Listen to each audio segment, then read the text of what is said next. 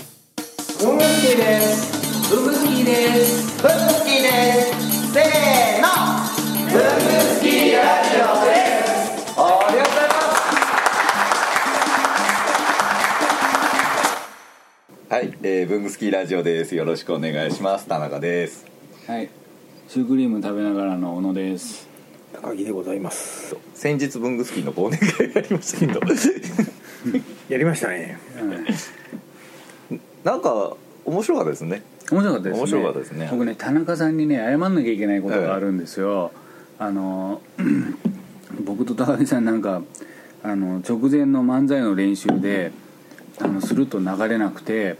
ギリギリでネタ合わせしましょうって言ってて2人でネタ合わせしてたら開始時間過ぎちゃって田中さんを一人放置したこと、ごめんなさいごめんなさいね、もうあのじその状況、僕が一人ぼっちになってる状況は公開したんですけど、あのお二人は今回たなんか小野高木で漫才を披露されたんですよね。はい忘年会で、はいでそれのネタ合わせをずーっと会場の外でみんな入ってくる人たちが「あやってるやってる」って見ながらお米に見られ見られながらうしもう壁に向かってやってて お恥ずかしいところでやってて帰ってこなくてであのお二人知らないけどねあれ僕がこう前説出てとりあえず喋らなきゃいけないかなと思ってマイク持って会って喋ろうとした瞬間にスクリーン倒れたねいや知らなかったわーって最初の人僕マイク使った一声「わー」だからスクリーンスクリーンが倒れたんですかスクリーンが倒れてきて押さえてるっていうじゃあもうそわそわしてたんですかずーっとあの時間までは僕ねお酒ちょっと飲んじゃったああ程よく酔っ払ってあのまあいっかってなったけど逆に開き直ってうん、全然折れなかったんですよあれ難しい ですよああすぐね台本見ちゃうんでまあそうですよね疲れちゃうんですよねで僕あの月曜日に休みを取って 漫才のためにそのために、えで朝9時からあのうちの近所のカフェベローチェでええ一人あの髪見ながらブツブツブツブツ言って、ええっと4時間ぐらい練習したんですよ、ええっと1時ぐらいまで、はいはいでお腹が空いたから表出たんですけど、えうん、だからもうあの道中歩きながらもうずっとブツブツブツブツ言ってたんです よ、で小野さんがね緊張してる緊張してるとかって言ってたじゃないですかその演芸コーナーまでその合間にねいもう相当茶色普及協会をね普及しようとしてるのしてましたっけ啓蒙活動が半端なくってさああなんか初めて来た来た人人わからないんであのとりあえずなんだこの会話って思われてるな